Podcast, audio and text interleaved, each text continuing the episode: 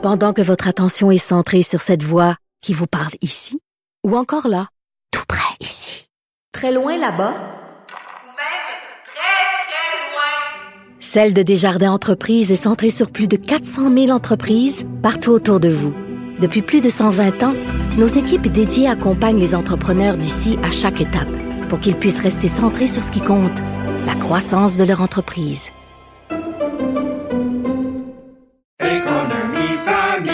Ici Ricardo. Et Émilie, marchand d'IGA. On a envie de vous inspirer à bien manger. À moins de 5 la portion. Suffit de repérer les produits valeurs sûres et de les cuisiner avec une de nos recettes. Les valeurs sûres, c'est bien pensé, hein? Bien sûr! Détails sur IGA.net.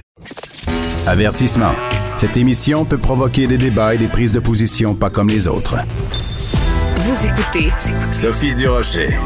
Le procès dont on entend tellement parler depuis plus de six semaines, c'est bien sûr le procès en diffamation de Johnny Depp contre son ex-épouse Amber Heard. Vous savez que ça s'est euh, conclu la semaine dernière par un verdict assez particulier. Johnny Depp, donc, euh, qui a gain de cause parce que Amber Heard euh, est trouvé coupable, en effet, d'avoir fait de la diffamation à l'égard de Johnny Depp, mais Johnny Depp aussi l'aurait diffamé, ou enfin par le biais de son avocat.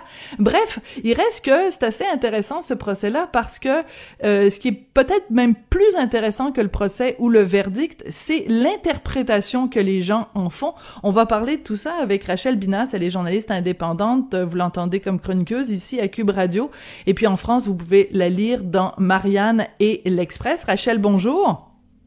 Bonjour. Alors, ce qui est toujours intéressant quand il y a un procès comme ça, surtout quand on parle de violence conjugale, quand on parle de relations homme-femme, c'est l'interprétation que les féministes en font. Alors, comment ça a été reçu, comment ça a été perçu en France? Alors, tout d'abord, cette affaire ne pouvait pas être abordée de manière sereine. Euh, un procès filmé, reprises multiples sur les réseaux sociaux, euh, tout le monde a, joué le rôle de voyeur.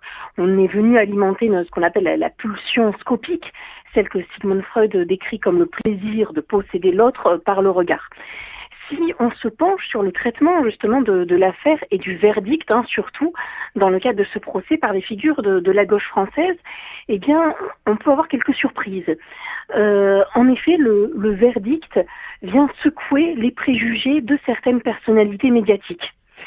Et plutôt que de prendre en compte euh, ces réalités-là, on s'enferme encore une fois dans une essentialisation de l'homme et de la femme. Mm. Euh, on connaît le refrain, hein, le premier est coupable par nature, et puis la seconde victime éternelle. Oui, oui, le vilain patriarcat.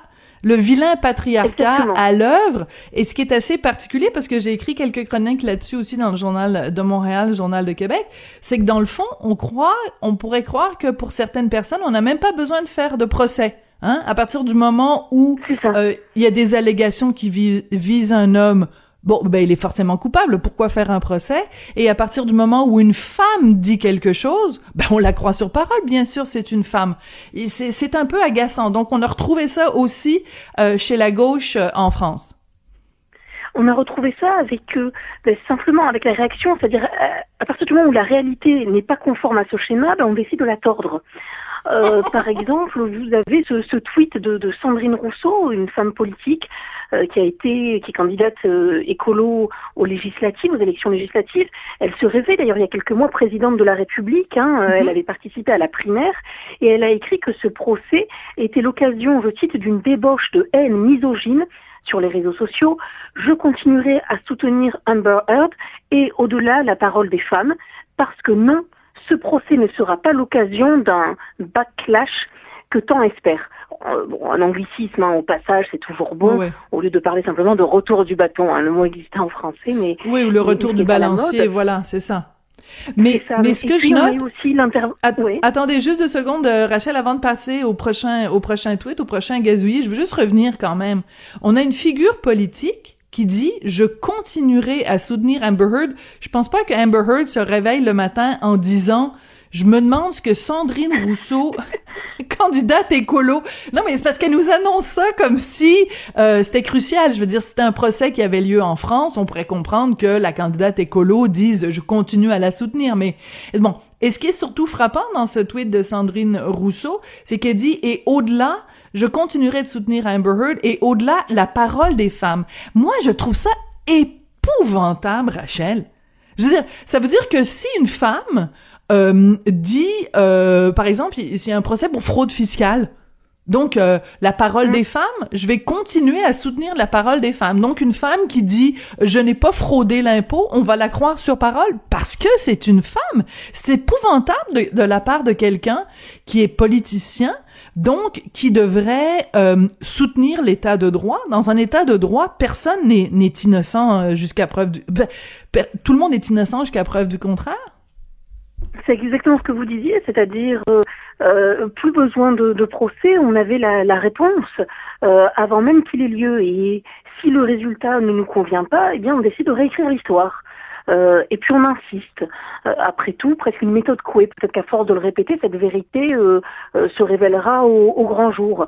Euh, ce n'est pas la seule, hein, ceci dit. On, on a des journalistes du service ouais. public hein, euh, qui ont euh, ben, perçu la diffamation, puisque euh, cette actrice a été condamnée hein, pour diffamation, comme simplement une dénonciation médiatique. Euh, je cite là euh, journaliste Sonia De Villers de France Inter qui était invitée à la télévision. C'est simplement le fait d'avoir dénoncé médiatiquement qui vaut à Amber Heard trois semaines d'enfer sur Terre. Non. Mais voyons. Non. Mais non. Les, les critiques ne, ne, visent pas une dénonciation qui n'aurait pas été reconnue comme telle, mais des propos que le tribunal a jugés diffamatoires. Encore une fois, on mélange tout. Oui, on mélange tout. Et même ici, euh, Rachel, pour faire un parallèle, il y a euh, différentes chroniqueurs, différentes chroniqueuses ici au Québec qui ont dit Imaginez le message que ça envoie aux victimes de violences conjugales. Ben, le message que ça envoie aux victimes de violences conjugales, c'est ne mentez pas.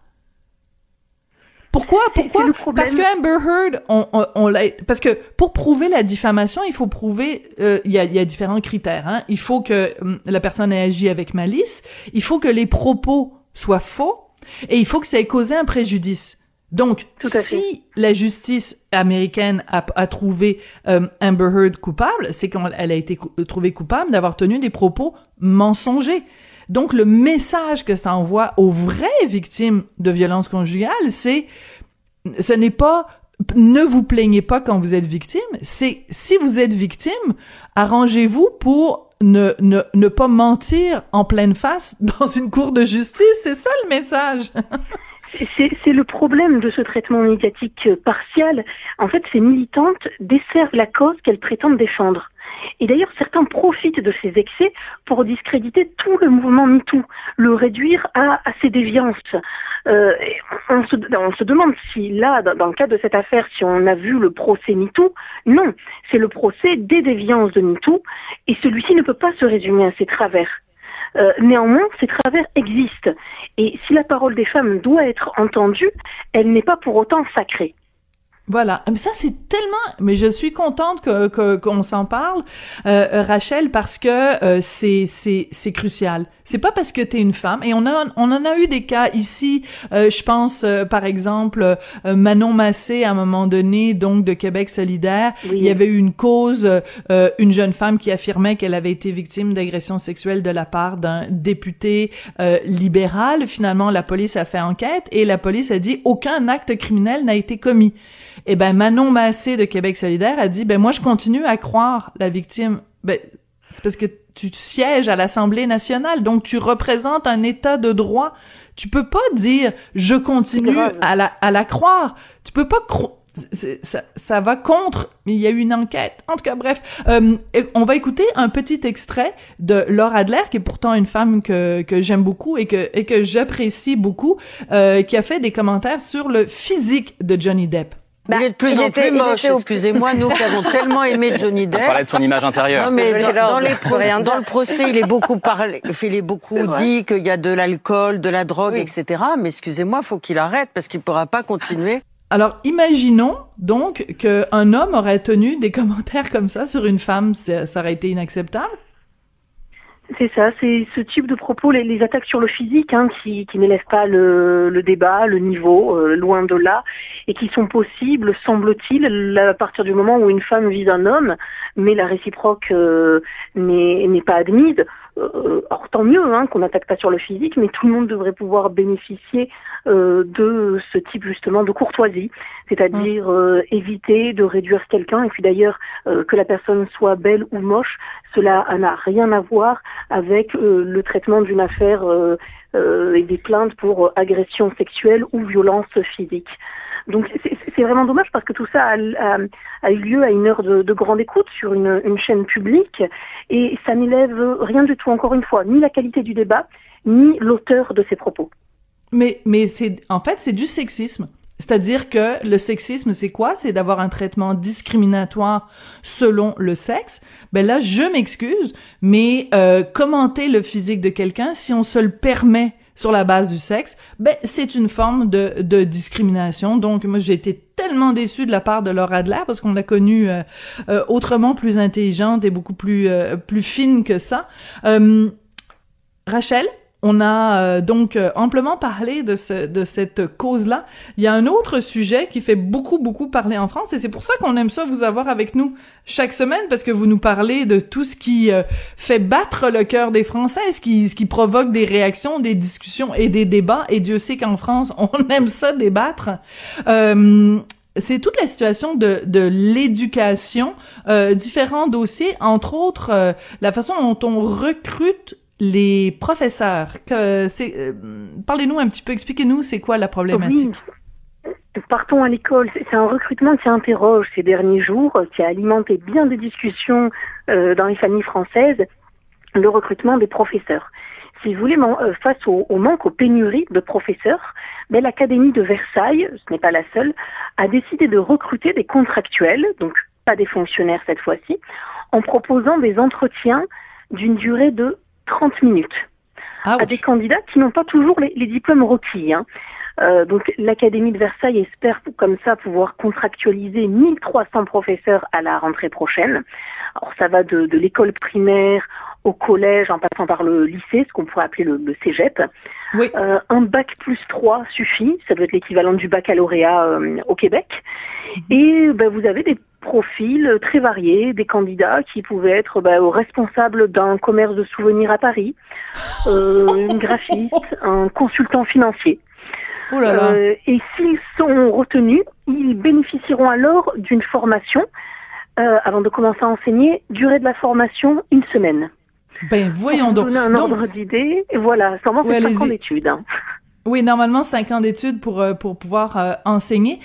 En fait, mais vous dites, vous disiez face à un manque de professeurs. Bon, des deux côtés de l'Atlantique, on fait face à une pénurie de main d'œuvre, euh, que ce soit dans les commerces de détail ou dans les plus hautes sphères de, de la société. Donc, on manque à ce point-là de professeurs qu'on fait euh, une sorte de, de job dating, là, de speed dating, mais pour euh, pour les profs, c'est complètement délirant. Les Français ont appelé ça le job dating, exactement. Euh, une expérience qui avait été tentée euh, à Toulouse, à Poitiers. En fait, si vous voulez, euh, on, on aime les contractuels qui sont plus corvéables, moins chers que les fonctionnaires. Euh, et donc, on décide de se pencher, de voilà, de se focaliser sur ces contractuels au lieu de, de remédier à la crise des vocations euh, que rencontre la profession. Si vous voulez, les, difficultés ne cessent de croître. Alors, il y a les rémunérations faibles, les problèmes d'insécurité, l'absence de projets pédagogiques dans les établissements, l'absence de solidarité et d'engagement de la part de certains enseignants, un manque de formation et des professeurs sans expérience qu'on envoie dans les zones les plus difficiles. Euh, donc tout ça fait que, euh, en effet, on a euh, on a cette crise euh, des vocations qui touche aussi le milieu de la police, hein, par exemple, et qu'on décide euh, de brader euh, l'enseignement, l'éducation, en ayant recours à des gens qui sont certainement euh, pleins de bonnes intentions, mais pas forcément euh, euh, formés pour euh, le poste qui les attend. C'est un peu un peu décourageant, surtout quand on de ce côté-ci de l'Atlantique, on on idéalise peut-être euh, d'une certaine façon euh, l'éducation euh, française en se disant bon ben euh, là au moins ils ont des, des critères très élevés, mais là si on fait si on engage des gens au bout de 30 minutes de discussion et quelques quelques jours seulement de formation, c'est pas très sérieux tout ça. Écoutez, il y a un, un petit scandale que moi je trouve assez croustillant. Le nouveau ministre de l'éducation euh, et on on n'aime pas l'endroit où il a envoyé ses enfants faire école. Euh, Expliquez-nous tout ça, Rachel. Oui, il s'agit de Papendiaï, le, le nouveau ministre de l'Éducation nationale dont on avait parlé la semaine dernière. Eh bien, euh, cerise sur le gâteau, si je puis dire, dans, dans cette semaine euh, agitée, euh, les médias ont révélé qu'ils scolarisaient ces deux enfants à l'école alsacienne. Euh, l'école alsacienne, il s'agit en fait d'une école privée, euh, élitiste, située au centre de, de Paris, qui est souvent perçue comme le berceau de l'entre-soi, si vous voulez, les, les personnalités du monde médiatique, artistique, politique, plutôt de gauche, hein, on, on dit que c'est une Ouais. école plutôt de gauche, euh, y inscrivent leur héritier, leur enfant. Alors, c'est assez amusant que vous me parliez de l'école alsacienne et, et surtout que vous fassiez ce petit portrait-là parce que bon, ben vous le savez, je suis née en France, j'ai vécu là beaucoup euh, d'années. Je suis arrivée au Québec quand j'avais 12 ans et j'ai passé plusieurs années de ma vie à l'école alsacienne où je côtoyais sur les bancs d'école Alexandre Jardin. Bon, alors tout ça pour dire, euh, pour l'anecdote, euh, donc j'allais à cette école-là avec mes quatre euh, frères et sœurs, et c'est vrai que c'est une école un petit peu euh, prout-prout, mais ce qui pose problème dans ce cas-ci, c'est le fait que ce soit une école privée, donc on se serait attendu de la part du ministre de l'Éducation qu'il envoie évidemment ses enfants à l'école publique. Ça aurait été un signe de confiance dans l'éducation publique. Euh, Est-ce que pour autant, euh, chaque fois qu'il y a un ministre de l'Éducation, il est obligé de sortir ses enfants de l'école et de les et de les changer d'école juste juste à cause du boulot de papa Ce serait pas une injustice? Alors, si vous voulez, la plupart des ministres que l'on a ont euh, un certain âge, un âge certain, et donc ils n'ont pas forcément des enfants en âge d'être scolarisés à l'école euh, euh, primaire, collège ou, ou même lycée.